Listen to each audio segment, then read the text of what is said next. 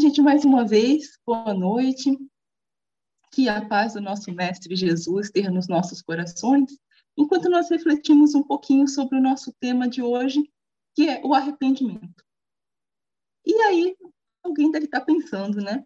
Mas, ô louco, né? O ano mal começou. Eu não sei aí nos outros países, né, que nos ouvem, mas aqui no Brasil dizem que o ano começa depois do carnaval, né? Então nem deu tempo da gente tentar fazer alguma coisa e essa criatura já está aí falando de arrependimento. Mas hoje nós vamos pensar em arrependimento, sim. Quem fez, né, na virada do ano, aquelas famosas listinhas de resolução de ano novo, sabe que tem coisas que aparecem nessas listinhas pela quarta, quinta, sexta vez. E por quê? Pelo arrependimento de não terem sido feitas antes. Claro, né, que muito do que a gente promete, do que a gente deseja no dia a dia, são, vamos dizer, novidades, né? Sonhos, projetos, esperanças realmente novas.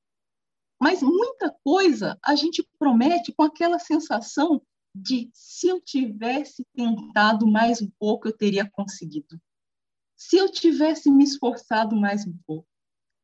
Se eu tivesse tido mais foco, mais perseverança, teria dado certo. E aí bate o arrependimento e nós dizemos: dessa vez vai.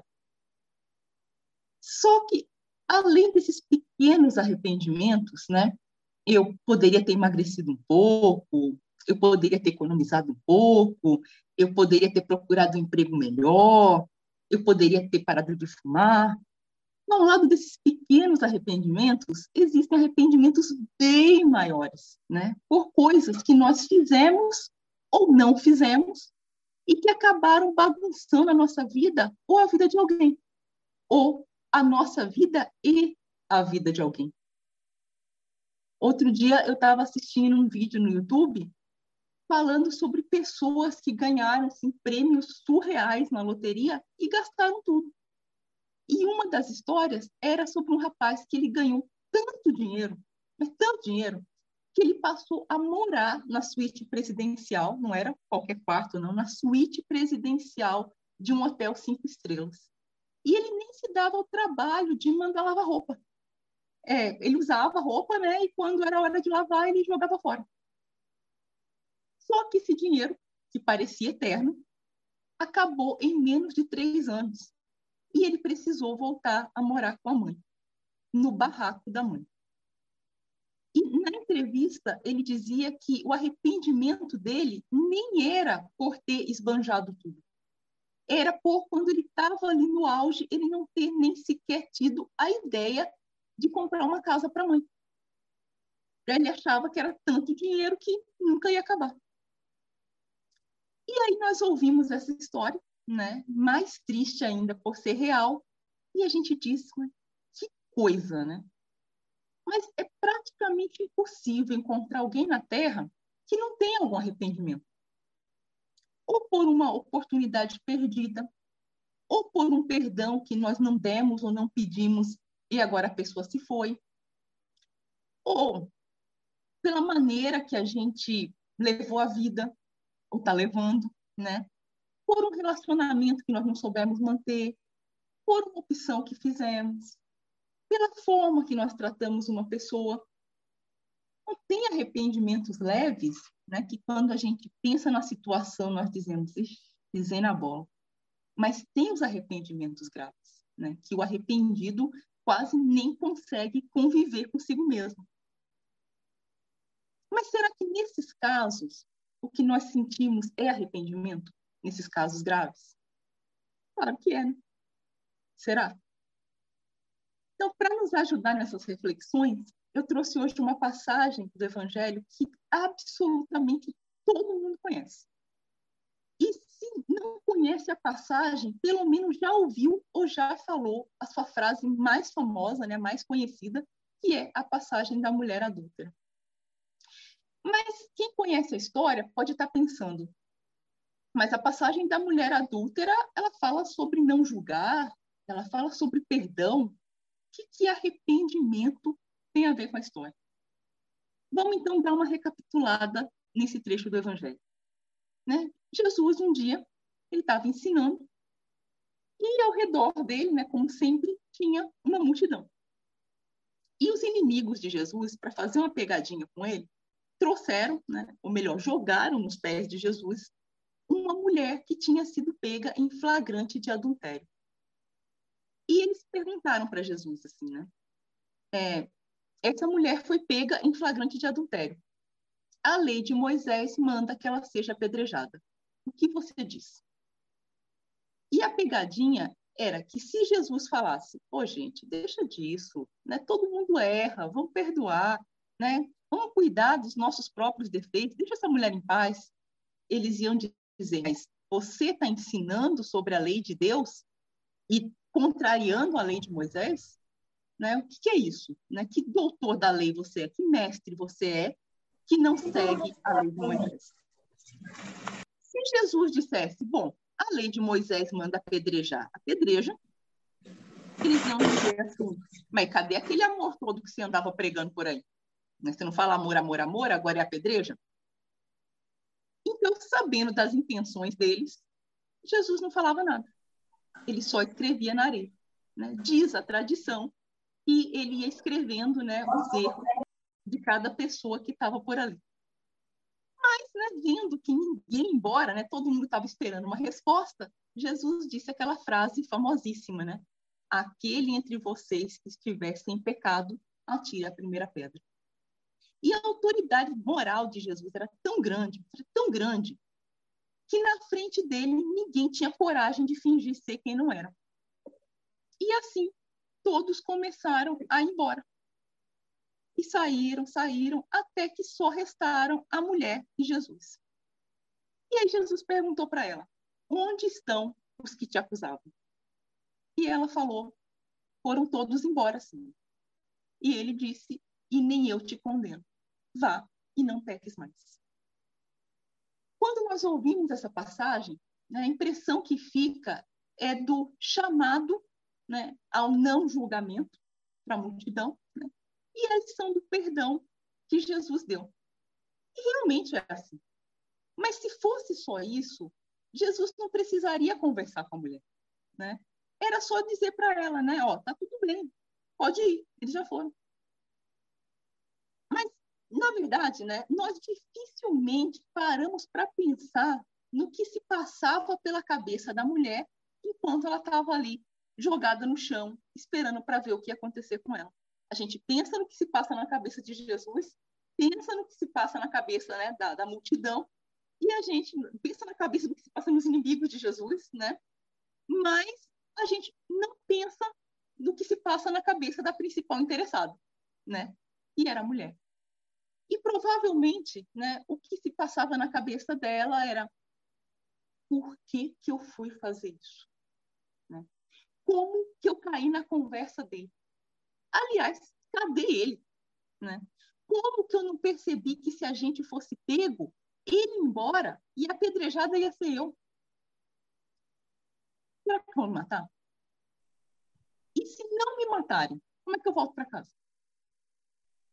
Será que quando eu chegar em casa, o meu marido mesmo não vai me matar? E mesmo que ele não faça isso, provavelmente ele vai se separar de mim. E eu vou viver de quê? Minha família também não vai me aceitar de volta. Eu envergonhei todo mundo.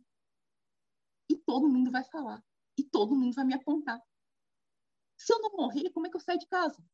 Como é que eu vou buscar água? Como é que eu vou na feira? Como é que eu encaro os meus parentes, meus vizinhos, meus filhos? Que vergonha, meu Deus! Por isso, a multidão foi embora e ela ficou ali. Né? Ela se julgava, se condenava, se martirizava, ela não conseguia sair do lugar e esperava o julgamento de Jesus nós podemos saber que o que ela sentia era remorso? Né? Quando nós ouvimos essa passagem, nós focamos muito no não julgar, que foi a mensagem passada à multidão. Mas tanto o remorso quanto o arrependimento, eles também são julgamentos. Né? Julgamentos de nós para nós mesmos. A diferença é que o remorso é destrutivo e o arrependimento é construtivo. Antigamente se jogavam pedras né, nos pecadores, como se castigando quem errou, tudo se resolvesse. E o remorso é destrutivo porque ele faz esse trabalho, né? Ele nos joga no chão e nos faz esperar um castigo. E se o castigo vem ou não vem, mesmo assim nós continuamos jogando pedra em nós mesmos, né? Nós nos culpamos, nos maltratamos, nos punimos. A nossa mente fica dando volta e nós não conseguimos sair do lugar. Por isso, Jesus procurou fazer com que ela passasse do modo remorso para o modo arrependimento. A diferença é que o arrependimento ele é produtivo. Ele nos coloca numa disposição mental diferente, né? que nos leva a dizer: a minha vida segue. Esse erro eu não cometo mais.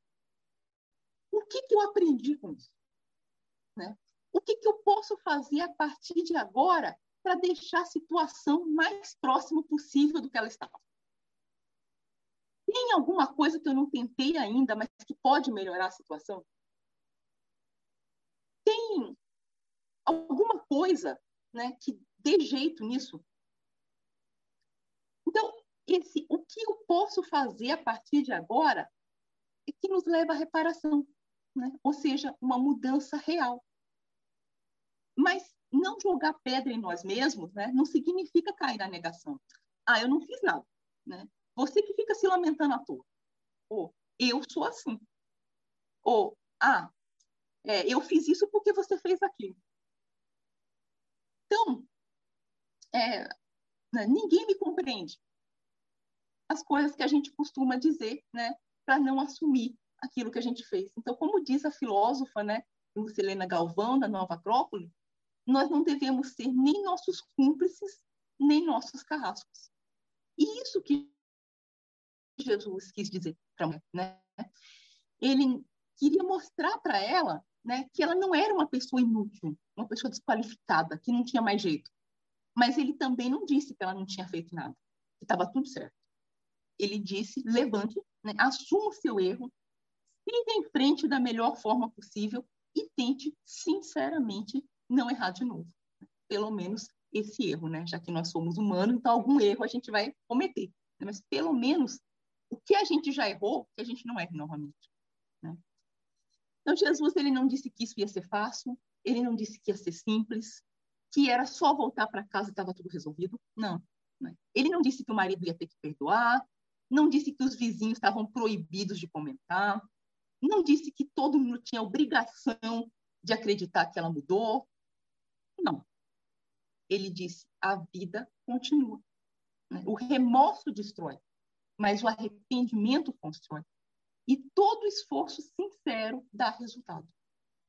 O problema é que muitas vezes não dá resultado na velocidade que nós esperamos. E nessa hora a gente precisa contar com o poder do longo prazo. Lembrar que quase nada duradouro produz um resultado imediato. Né? Também não nasce instantaneamente. Então, relacionamentos verdadeiros precisam de tempo para amadurecer. Um projeto importante precisa de tempo para se desenvolver. Saúde, equilíbrio, são construções de longo prazo. Né? E se construir leva tempo, reconstruir pode levar mais tempo ainda. Mas não é impossível. Diante de algumas situações, né, muitas pessoas pensam, mas não há nada que eu possa fazer. Sempre há. Se não podemos consertar tudo, Vamos fazer o possível. Se não podemos refazer o relacionamento com uma determinada pessoa, vamos tratar bem todas. Se não nos perdoaram, né, isso nos magoa, vamos nós oferecer o nosso perdão a quem precisa. Se nós, né, é, nós que não pedimos perdão e sentimos que não dá mais tempo, vamos pedir perdão mesmo assim, né? Com certeza, de alguma forma, esse pedido de perdão vai ser ouvido. Né? E, ao mesmo tempo, vamos trabalhando interiormente para deixar o orgulho de lado. Né? Se nós não podemos ajudar um certo alguém, vamos ajudar outros. Isso tudo talvez não seja a reparação perfeita.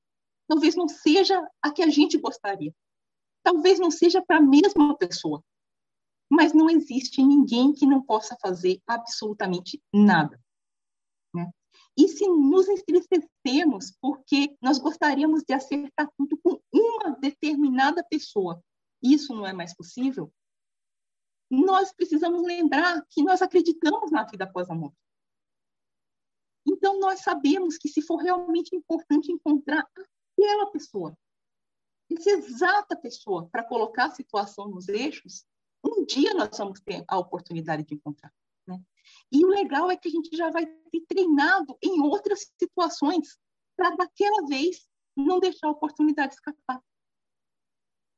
O Osho, né, o mestre espiritual indiano, Maharaj Rajneesh, né, que depois ele foi chamado de Osho, ele desencarnou em 1990. Então, ele conheceu né, muita gente né, do tempo da guerra, a Segunda Guerra. E uma mulher que ele conheceu, ela era totalmente incrível. E ela era, assim, é, a pessoa mais paciente do mundo, a pessoa mais generosa do mundo, a pessoa mais proativa, a pessoa mais carinhosa. Ela nunca estava com pressa, ela nunca estava estressada, nunca estava correndo demais para ouvir alguém, nunca estava ocupada demais para aconselhar alguém.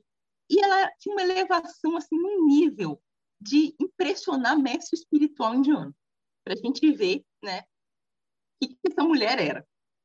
E um dia ele não aguentou e perguntou para ela, ele falou assim, nossa, como é que você consegue estar tá sempre bem? Né? Nem eu consigo isso. Como é que você está assim, né?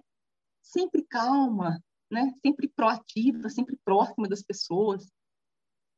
E ela falou para ele, ela disse, olha, na Segunda Guerra, eu era adolescente.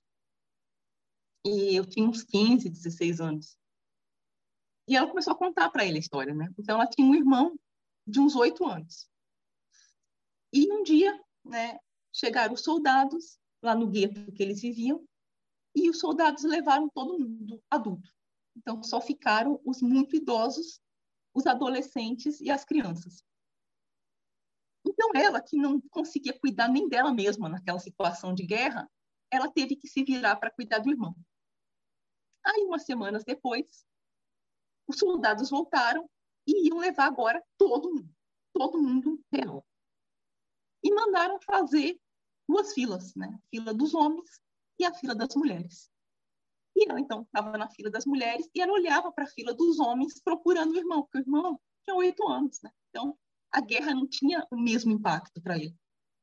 E ele passou a tarde inteira ali correndo com os meninos da vizinhança. E ela olhava para a fila dos homens, olhava, não via ele, foi né, procurar. E encontrou. E ele estava ali na fila, né, todo ansioso, todo assustado. E ela olhou para ele, ele olhou para ela, assim, cheio de esperança, né? E ela falou: Olha o que está acontecendo com a gente já levaram os nossos pais e eu não sei para onde. Vão levar a gente e eu não faço ideia do que vai acontecer. Está anoitecendo, está esfriando e você ainda me perde um sapato.